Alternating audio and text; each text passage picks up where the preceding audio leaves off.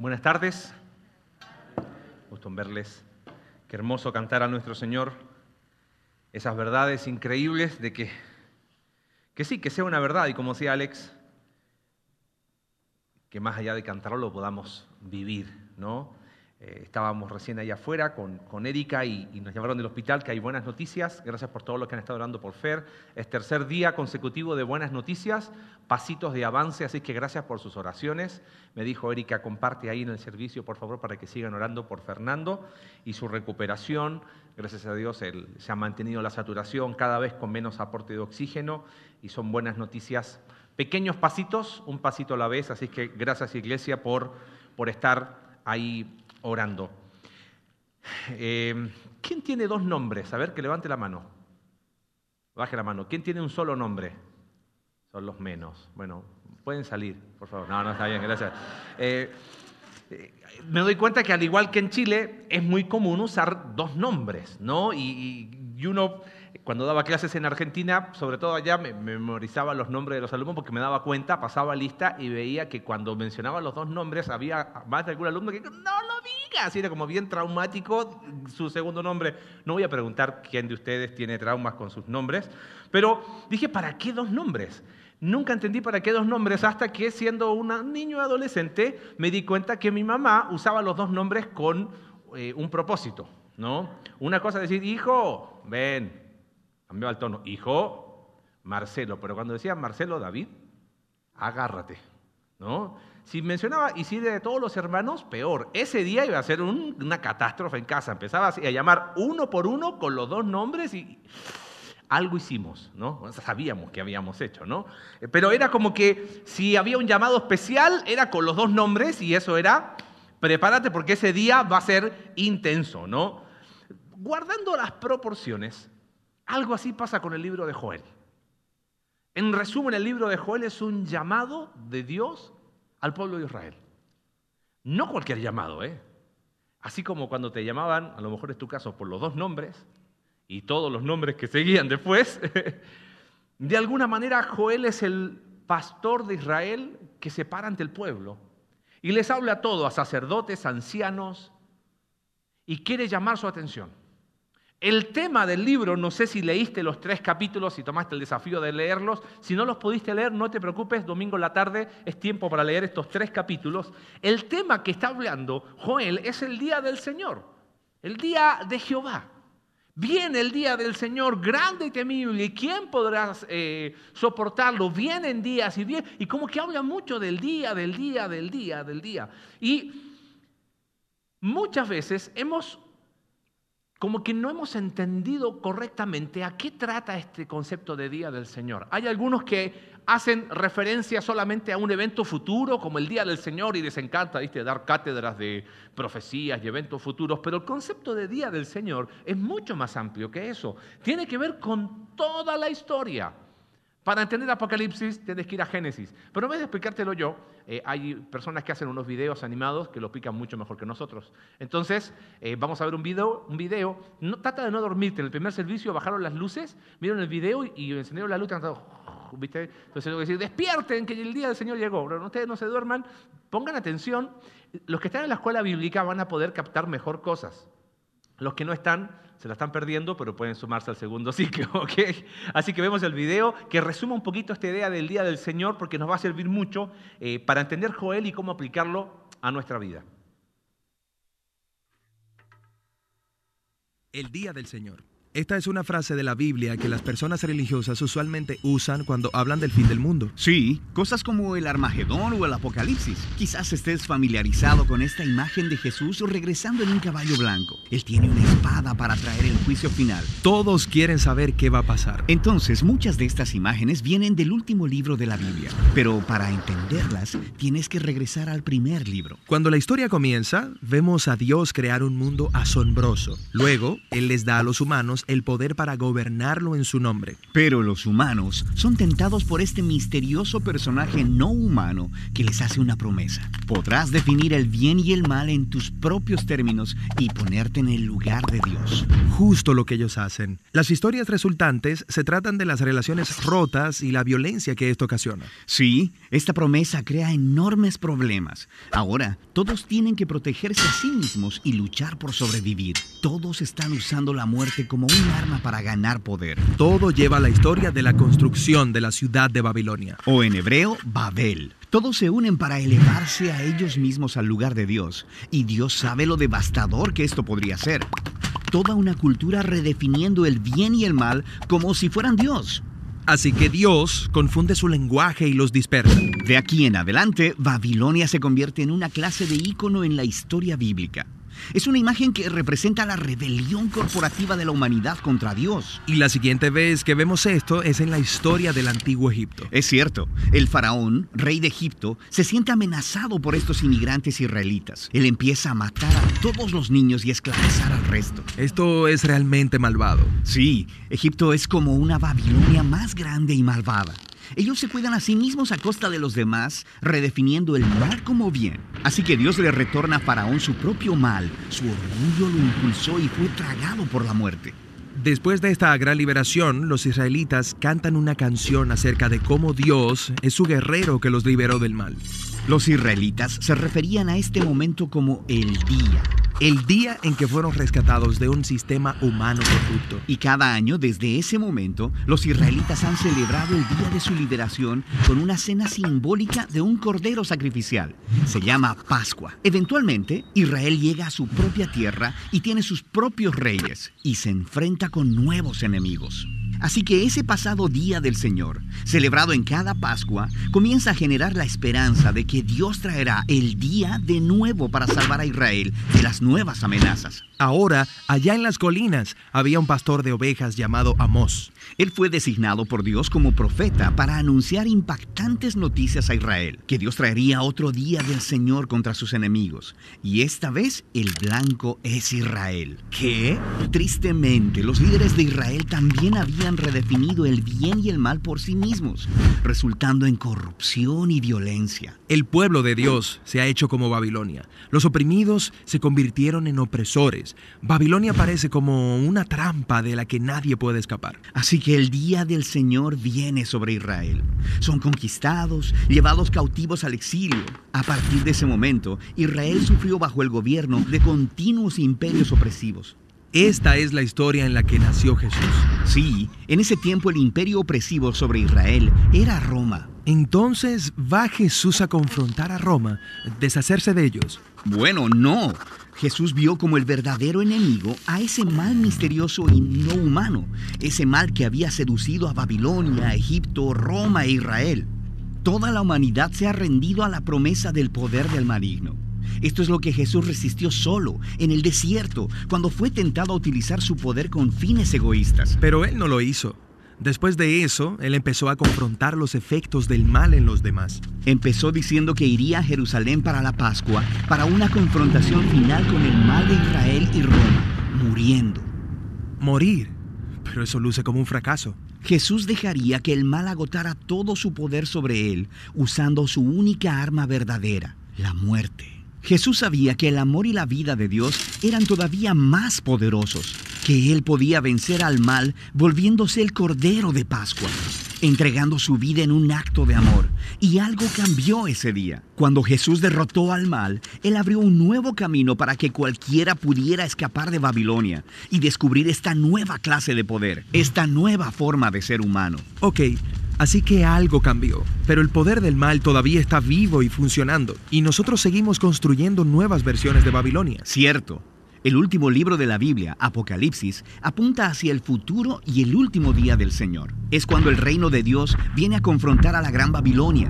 Es la imagen de todas las naciones corruptas del mundo. Sí, eso es todo. El Armagedón, el juicio final. ¿Cómo acabará Jesús con el mal? Bueno, no es lo que podrías esperarte.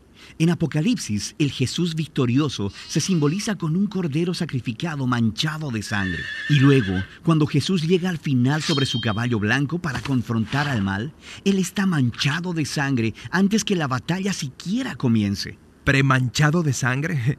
Eso es una imagen extraña. Más bien, Él venció con su sangre cuando murió por sus enemigos. Y la espada está en su boca un símbolo de la autoridad de Jesús para definir el bien y el mal y hacernos responsables cuando traiga finalmente la justicia de una vez por todas. Y así, mientras tanto, el Día del Señor es una invitación para resistir la cultura de Babilonia. Y es una promesa de que un día Dios liberará nuestro mundo de la corrupción y traerá las cosas nuevas que tiene preparadas. Si pusiste atención, de alguna forma, día del Señor, para entenderlo tenemos que ir a Génesis, ¿correcto? Y cómo el hombre ha tratado de redefinir el bien y el mal, la verdad y el error bajo sus propios términos. A ver si no soy el único extraterrestre acá, muchas veces esa es tu lucha y es mi lucha, ¿o no? Queremos definir lo que está bien y lo que está mal bajo mis propios términos y luchamos y, muchos de nuestros conflictos interpersonales es porque queremos imponer mi propia verdad. Cuando Dios libera al pueblo de Israel de Egipto, el pueblo de Israel celebra su día. Éxodo 12, 14 dice, y este día os será en memoria y lo celebraréis como fiesta solemne para Jehová durante vuestras generaciones. Siempre el concepto de día para el pueblo de Israel era Dios llegando a combatir a los enemigos. Y wow, el Señor nos libró. Pero de repente aparecen estos profetas y les dice, el día del Señor ahora viene sobre quién? Sobre ellos. Porque Israel se había convertido en quién? En Babilonia.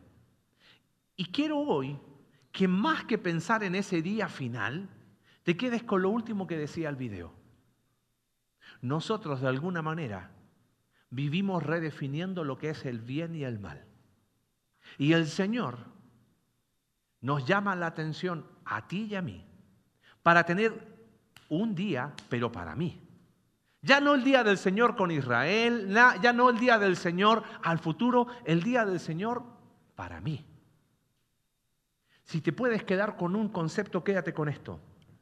El día del Señor es un llamado de Dios al hombre. El día del Señor es esa invitación a resistir la filosofía de Babilonia y al mismo tiempo, como, como decía ahí, es esa promesa de que hay una manera. Olvídate de, Apocalipsis y, ah, entonces el arma, ese no es el concepto. Ese va a ser su gran día y ese es el problema de Dios.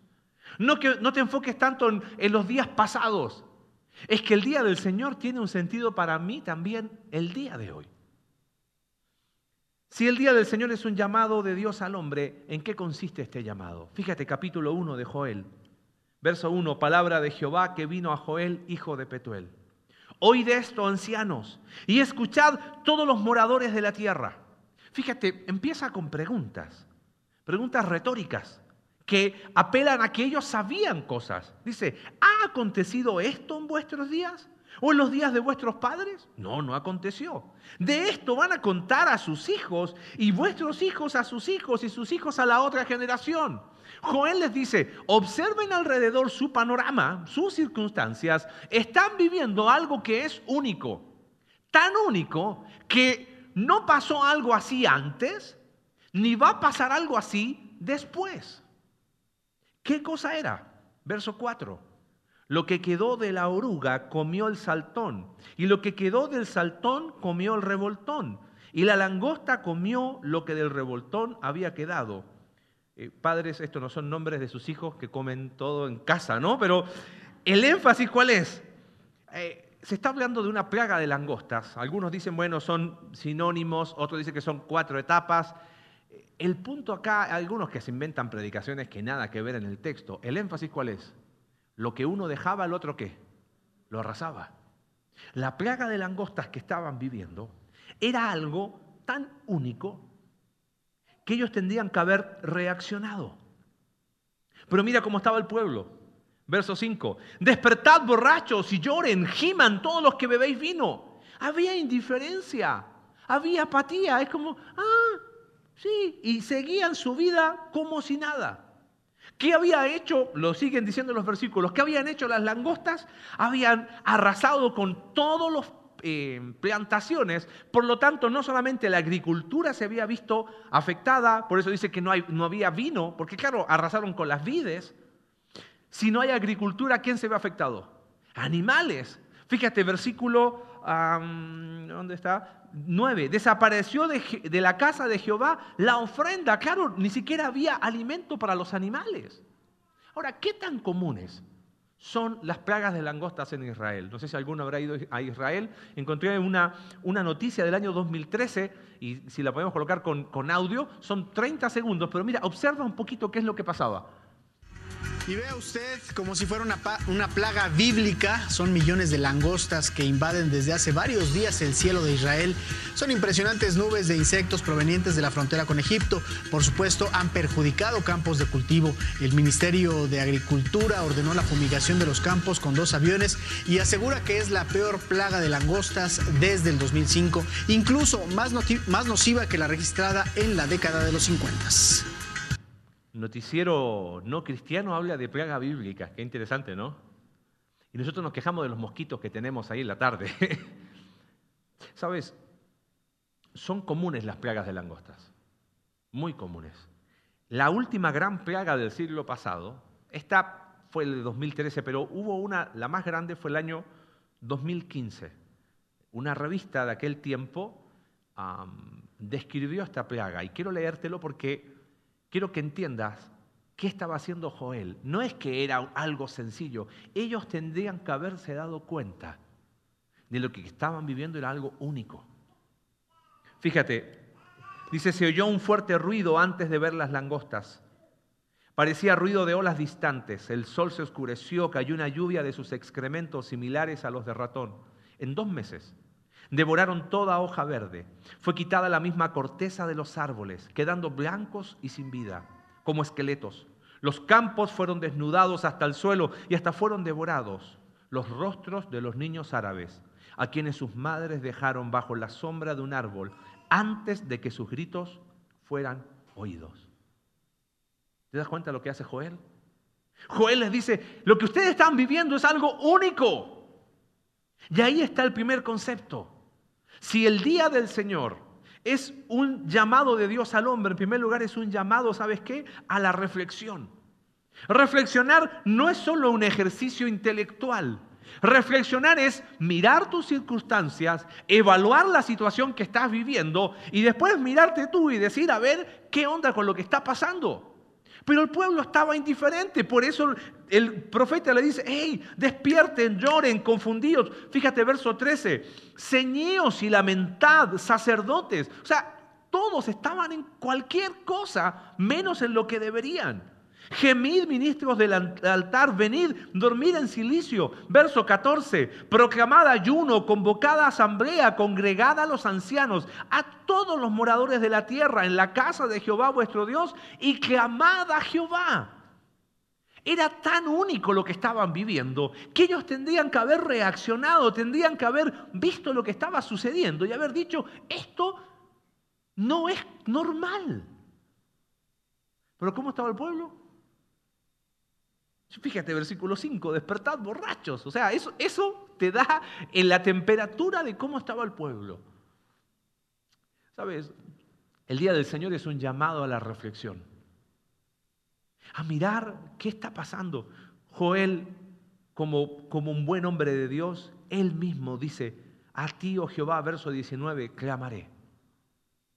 Fíjate que Qué interesante, porque en el versículo 2 sigue describiendo un ejército y ahí los estudiosos no se ponen de acuerdo si se refiere a las langostas o al ejército asirio que iba a ir hacia el reino del norte o a Babilonia que iba a ir sobre el reino del sur, porque el día del Señor, dijimos, no es un solo evento, tiene que ver con ese momento en que Dios interviene en los asuntos del hombre para decirle, hey, reacciona.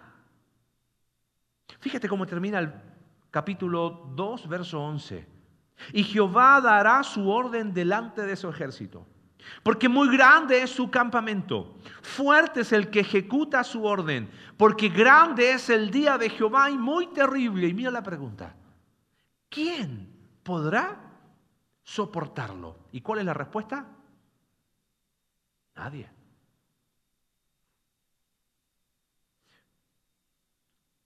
Vivimos tiempos muy convulsionados, ¿correcto?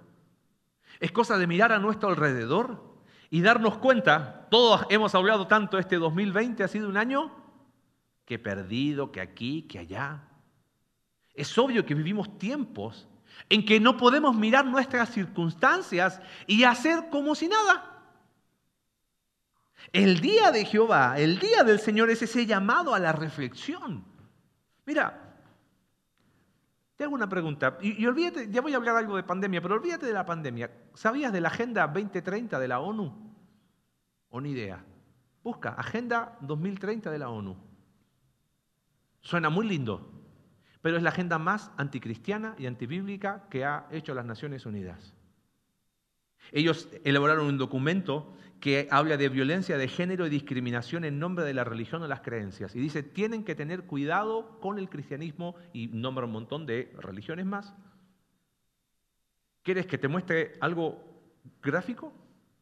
Hace un par de semanas vi una noticia de un estudiante de la Universidad Estatal de Nueva York. Él publicó esto en su Instagram. Publicó así, un hombre es un hombre, una mujer es una mujer. Un hombre no es una mujer y una mujer no es un hombre. Un hombre no puede convertirse en mujer y una mujer no puede convertirse en hombre. Si soy hombre y creo que soy una mujer, sigo siendo un hombre. Si soy una mujer que piensa que soy un hombre, sigo siendo una mujer. Independiente de lo que sienta por dentro, es irrelevante para su estado biológico. No cambia la biología. La biología es muy clara y es binaria y fácil. Caes en hombre o mujer. Eso fue lo que puso. ¿Sabes qué hicieron? Congelaron su matrícula. Le mandaron una carta a la universidad, pasó hace dos, tres semanas, y suspendieron su matrícula. Y mira lo interesante que puso en el mail la Universidad Estatal de Nueva York. Dice que las acciones de este joven no muestran el compromiso necesario o el potencial razonablemente esperado para cumplir con los estándares éticos profesionales. Específicamente sus publicaciones de Instagram no muestran respeto por la dignidad y el valor inherentes de las personas, cuya identidad o cultura se sale de su propia visión estrecha de las normas aceptables. ¿Y qué hacemos nosotros? Indolentes e indiferentes. Ese es el mundo en el que vivimos. ¿eh? Hoy no tenemos plaga de langostas, pero tenemos un mundo cada vez más, cada vez más en contra de lo que Dios dice. ¿Y qué hacemos nosotros? Todo bien. ¿Sabes qué? Esta pandemia va a pasar tarde o temprano y aún si no pasa. Mi pregunta para ti es, en la raya para la suma, ¿qué te va a quedar? Este es un tiempo para la reflexión, más que para la queja, ¿o no? Es un tiempo para la evaluación personal, más que la comparación. Es un tiempo para mirar mi vida y hacer mis ajustes antes de hacer críticas estériles que no sirven de nada. ¿Sabes? Hagamos un foco más personal todavía. Agarremos ya no tan telescopio, más microscopio. ¿Qué han sido tus temas de conversación últimamente? en esta última semana? ¿De qué has estado hablando? ¿Qué has estado pensando? ¿Qué has estado reflexionando? ¿Qué cosas tu corazón ha estado dando vueltas y vueltas y vueltas? ¿Sabes que el libro de Joel es tan apropiado para nosotros? Porque así como el pueblo en aquel tiempo estaba viviendo una situación que ellos tendrían que haber reaccionado y haber dicho, esto, algo que, no sé qué, Olvídate de andar buscándole propósitos a las cosas. Simplemente mirar al cielo y decir, Señor, algo hay aquí que yo tengo que reaccionar. Qué apropiado este libro para nuestros tiempos, ¿no? Porque el día del Señor es un llamado de Dios al hombre. En primer lugar, es un llamado a la reflexión. ¿Qué son las cosas que has estado dando vuelta últimamente? ¿Qué, qué pesa en tu corazón? Porque recuerda que donde va a estar tu tesoro va a estar qué? Tu corazón. ¿Y cómo termina? Verso 11. ¿Y quién podrá soportar el día del Señor? Porque aquí es donde se vuelve precioso este mensaje. Porque ante el llamado a la reflexión, miro, Señor, me da miedo de todo. ¿Quién puede soportar el juicio de Dios? Nadie. Ah, pero mira lo que hace. Verso 12. Por eso, pues, está vinculado al anterior. Por esa razón, entonces, dice Jehová, sean las mejores personas, pórtense bien, hagan buena letra para que no les caiga juicio del cielo. Todo lo contrario, eso es religiosidad. Convertíos a mí, dice Jehová. Esta palabra convertidos es muy interesante. En la NBI y en la Biblia de las Américas se, se traduce vuelvan a mí. Y ese es el concepto de convertidos. Es van por un camino, hagan un giro y vuelvan a mí. Este pueblo no había dejado de adorar a Dios, pero en su corazón estaban dándole la espalda a Dios. Entonces, ante el día del Señor, ante la intervención de Dios en juicio, el segundo llamado, no solamente el día del Señor es un llamado a la reflexión, sino es un llamado, ¿sabes qué? Al arrepentimiento. Vuelvan a mí con todo vuestro corazón, con ayuno y lloro y lamento. Esta expresión del versículo 13 es preciosa, de las más profundas de los libros proféticos. Rasguen vuestro corazón y no vuestros vestidos y vuelvan a Jehová, vuelvan a mí, porque misericordioso y clemente, tardo para la ira y grande en misericordia, y que se duele del castigo. Arrepentimiento no es llorar. Arrepentimiento no es, ay Señor, nunca más. Arrepentimiento es cambio, es volver, es profundo, es espiritual, no es superficial y religioso. Por eso Jehová les dice a través de Joel, rasguen el corazón, no el vestido. ¿De dónde viene esta expresión de rasgar los vestidos? ¿Te acuerdas Job? Cuando estaba dolido y, y estaba en lamento, él rasgó sus vestidos. Es como que Joel les dice, muchachos, vuelvan a Jehová, arrepiéntanse. Ya me imagino, o sea, quiero imaginarme un poquito el pueblo casi por rasgar el vestido. Y Joel dice, no, no, no, no, no, no. Si ya lo rasgaron cuántas veces. ¿Una más? No. Ya no lo externo. Rasguen pero el corazón.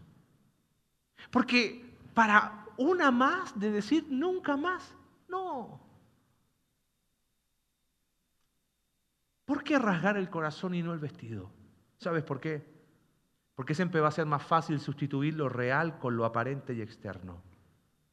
Es interesante que Joel describe el carácter de Dios, porque el arrepentimiento no se basa tanto en cuánto me puedo doler y ventas más lágrimas, más arrepentido. No, el arrepentimiento se basa en el carácter de Dios, que Él es lento para la ira y grande en misericordia, que perdona la iniquidad, pero que no tendrá por inocente al culpable.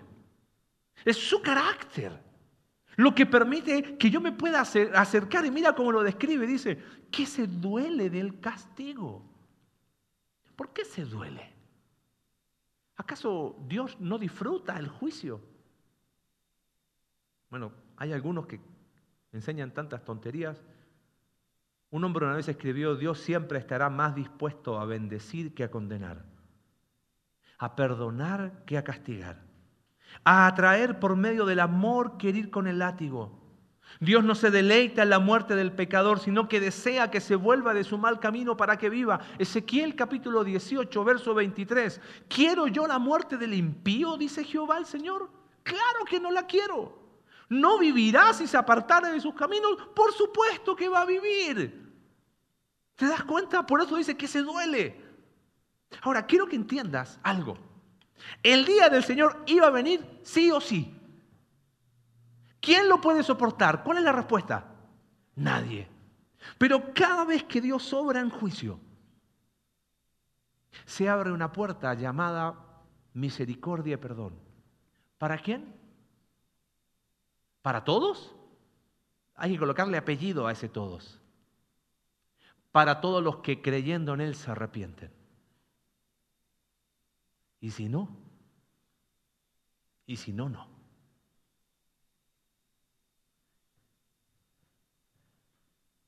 Verso 14, ¿quién sabe? dice Joel.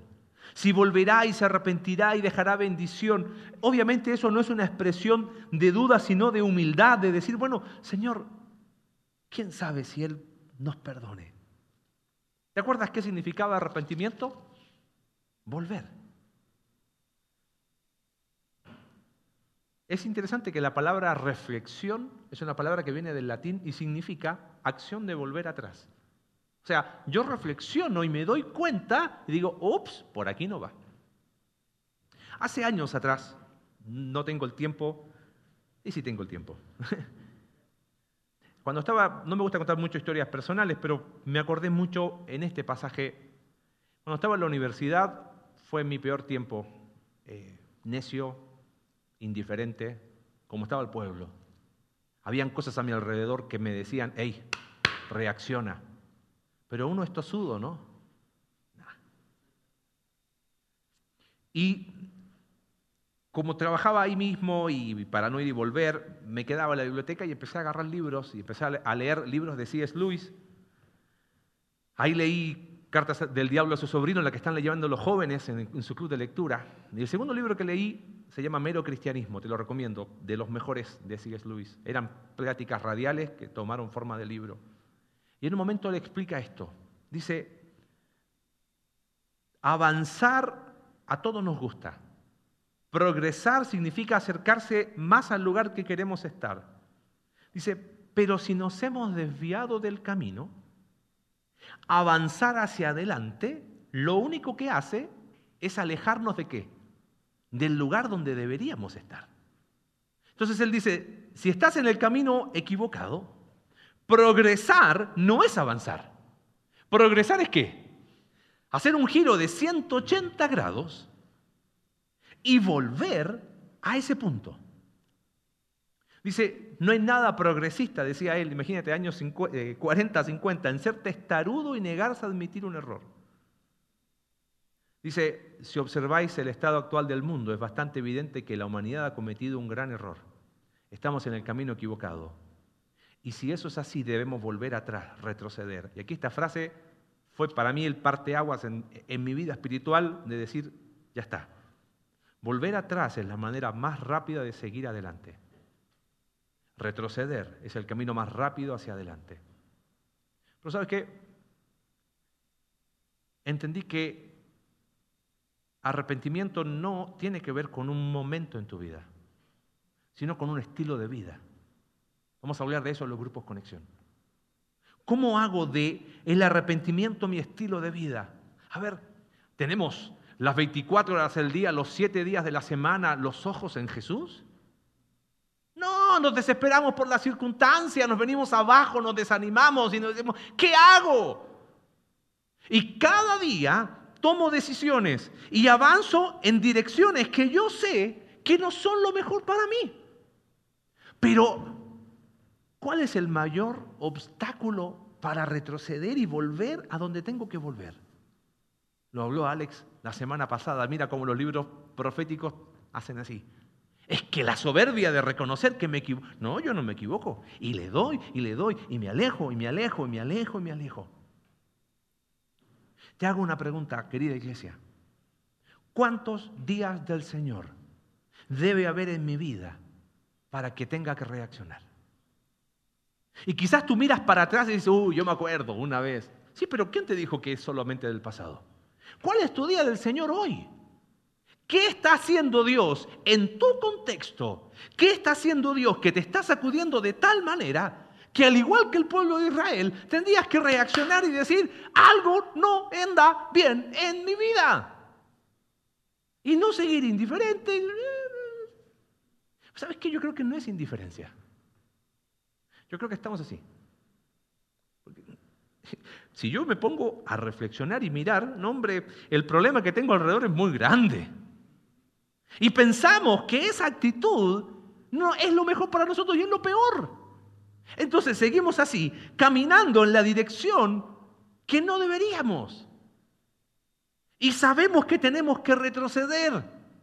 Sabemos lo que nos dice el libro de Isaías. Venid luego y estemos a cuenta. Vuelve, retrocede. ¿Quieres avanzar? Retrocede. Ah, pero mi soberbia dice, no, y no, y no, y no, y no. ¿Cuántos días del Señor tiene que haber en mi vida? ¿Qué es el día del Señor para ti hoy? Para que mires, reflexiones, para que digas, quizás la mejor forma de avanzar es retroceder. Pero ¿sabes qué? Nos puede la soberbia. Nos puede, nos puede, nos puede y nos puede. En último lugar, fíjate, no solamente es un llamado a la reflexión, es un llamado al arrepentimiento, sino que Joel termina en una mirada preciosa. Lo que empieza duro, termina lleno de gracia para todo aquel que es capaz de quebrarse y volver. Fíjate que dice el versículo 18, precioso. Y Jehová, solícito por su tierra, perdonará a su pueblo. Responderá Jehová y dirá a su pueblo, he aquí yo os envío pan, mosto, aceite. Haré alejar a vosotros al del norte. Verso 21, tierra, no temas, alégrate, gózate. Jehová hará grandes cosas. Claro, grandes cosas de qué? Claro, si lo saco fuera de contexto te puedo prometer cualquier cosa, ¿no? Pero estamos hablando de restauración. ¿Para quién? Para aquel que rasgó el corazón y no el vestido. Para aquel que llegó a lo profundo y se hizo cargo de las conversaciones incómodas que tenía que tener. Verso 25, me encanta. Y yo os restituiré los años que comió la aruga, el saltón, el revoltón y la langosta va a haber restauración. Es un llamado, el día del Señor es un llamado a la reflexión, es un llamado al arrepentimiento, pero es un llamado a confiar en la gracia de Dios. Yo me imagino al pueblo en una situación de decir, arrepentimiento, reconocer que... Oh, y, cómo nos va a ir? Pero voy a perder. Cuando yo entiendo que el Señor está obrando y me arrepiento, confío en la gracia de Dios, que es capaz de restaurar, pero nosotros somos tan controladores que queremos arrepentirnos y al mismo tiempo decir cómo van a ser las cosas después. Deja que la gracia de Dios haga lo que tenga que hacer. Y Dios solícito perdona a su pueblo. ¿Sabes qué? Jehová, perdón, Joel mira más allá aún. Y es capaz de ver en el versículo 28, y derramaré mi espíritu, y está hablando de la restauración que va a tener el pueblo de Israel cuando venga ese gran y último día. Ahora, ¿qué mayor confianza para aceptar el llamado de Dios a la reflexión y al arrepentimiento que saber que su gracia es suficiente para mí? Saber que Él va a restaurar. Ojo, pero no a mi manera tengo un amigo, muy buen amigo, que habiendo tenido mucho, en un momento se quedó sin nada. Y cuando digo nada, es nada. ¿Y sabes por qué? Por haber tomado el camino equivocado. Por haber decidido caminar en una dirección contraria a Dios. Por creer que Él podía. ¿Y sabes qué dice Él? Yo era Dios para mí, mí mismo. Yo creía que podía, yo creía que iba a salir adelante, hasta que quebrantado y arrodillado, entendió que retroceder era la mejor forma de avanzar. ¿Sabes qué pasó con los años? No recuperó todo lo que había tenido alguna vez económicamente, pero Dios le dio muchísimo más. Le dio un matrimonio restaurado, le dio una preciosa relación con sus hijos. Es la gracia de Dios. Deja que Él lo haga. Deja que Él lo haga. Hace un tiempo atrás conocí una persona que me contaba cuánto había llegado a ganar por mes. Cuando me dijo la cifra, literal, wow, ¿en serio? Sí. Y me dijo algo. Tenía todo y no tenía nada. No tenía matrimonio. Tenía una mujer, pero no tenía esposa. Tenía una familia, pero no tenía relación con mis hijos. Tenía una casa enorme, pero no tenía un hogar. ¿Sabes cuándo reaccioné? Cuando perdí todo. Y claro, ya no tiene lo que tenía antes. Por eso es que no es que, ¿qué te voy a prometer? No, y la gracia de Dios le dio el doble. No. Me decía él, pero hoy tengo una relación con mi esposa. Hoy estoy teniendo una relación con mis hijos. Hoy estoy aprendiendo a construir un hogar. No es evangelio de, de prosperidad, es confiar en la gracia de Dios. ¿Sabes? El libro de Joel podría haber terminado ahí en un llamado al arrepentimiento y se acabó. Pero la invitación a confiar en la gracia de Dios es saber que lo que tenemos en Cristo es lo mejor que podríamos tener. Y sabes, ¿por qué seguir dudando de la gracia de Dios? Y ahí estamos y no podemos y nada. ¿Quieres saber cómo termina la historia? ¿Se arrepintió el pueblo de Israel o no? ¿Sí? ¿No? ¿Vino el día del Señor? Bueno, el próximo domingo a la misma hora, en el mismo canal, Jeremías capítulo 6, verso 16, y si podemos poner después la imagen. Jeremías dice, párense en los caminos, miren, reflexionen, ¿ves? Reflexionen, pregunten por las sendas antiguas, cuál sea el buen camino y andad por él. Reflexionen, miren, arrepiéntanse y anden por ahí porque la gracia de Dios va a ser suficiente. Van a hallar descanso para vuestras almas. Y adivina qué dijo el pueblo. No.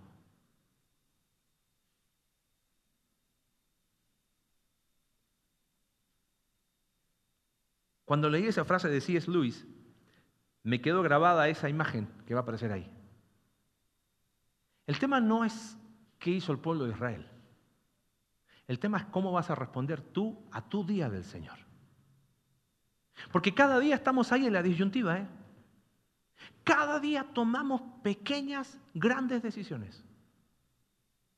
Y estás ahí y es como que las palabras de Jeremías, las palabras de Joel vienen a, tu vida y a mi vida y nos están diciendo, mira, eh, hey, observa bien, ¿qué decisión vas a tomar? Ah, voy por acá. Y pum. Sabías que no. Y si no sabías, te das cuenta que no. Pero somos tan tosudos. Nos puede tanto la soberbia, como decía Alex la semana pasada, que no solamente no nos arrepentimos, sino que menospreciamos la gracia de Dios, que es capaz de restaurar aquello que está roto. El pueblo dijo, no andaremos. La pregunta es, ¿qué vas a responder tú?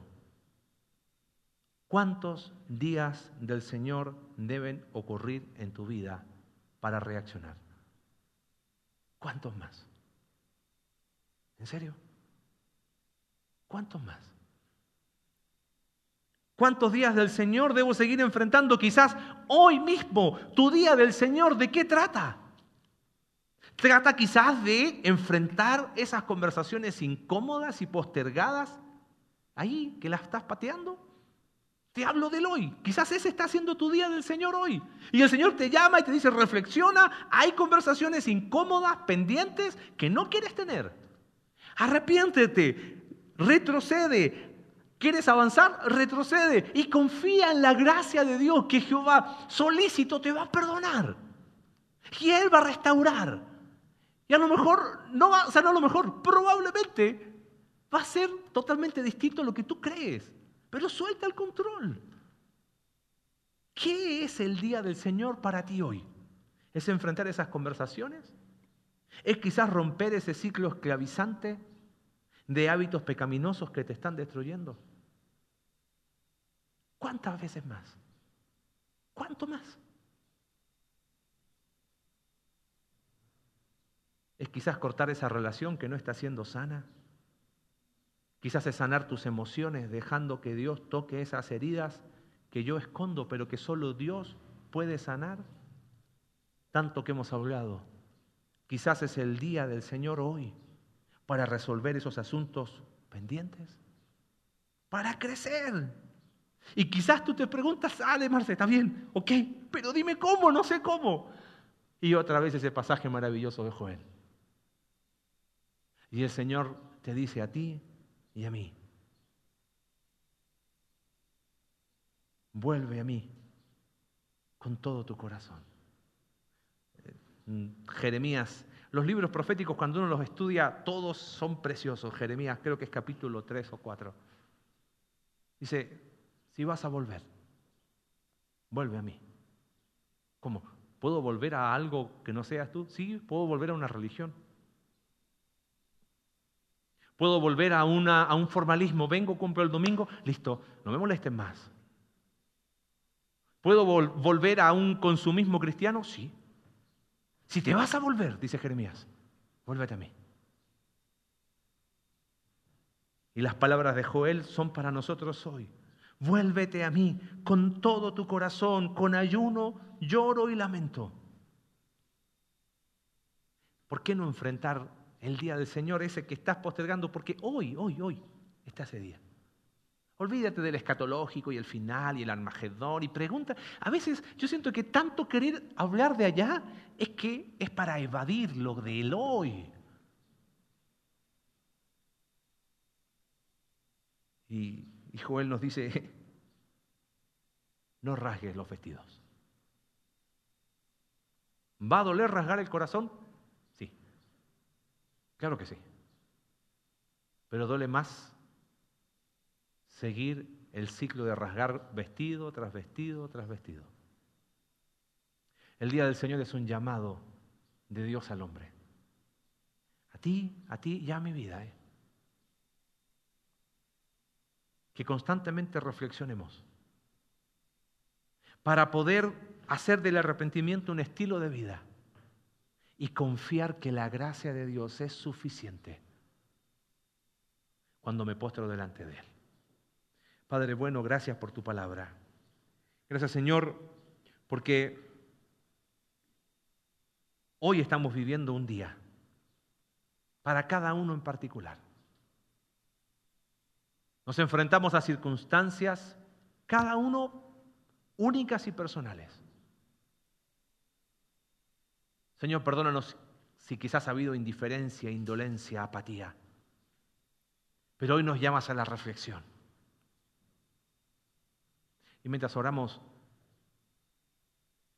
es una oportunidad para, ¿sabes qué? De una vez por todas rasgar el corazón. Ya está ya está de vestidos. Es momento de rasgar el corazón.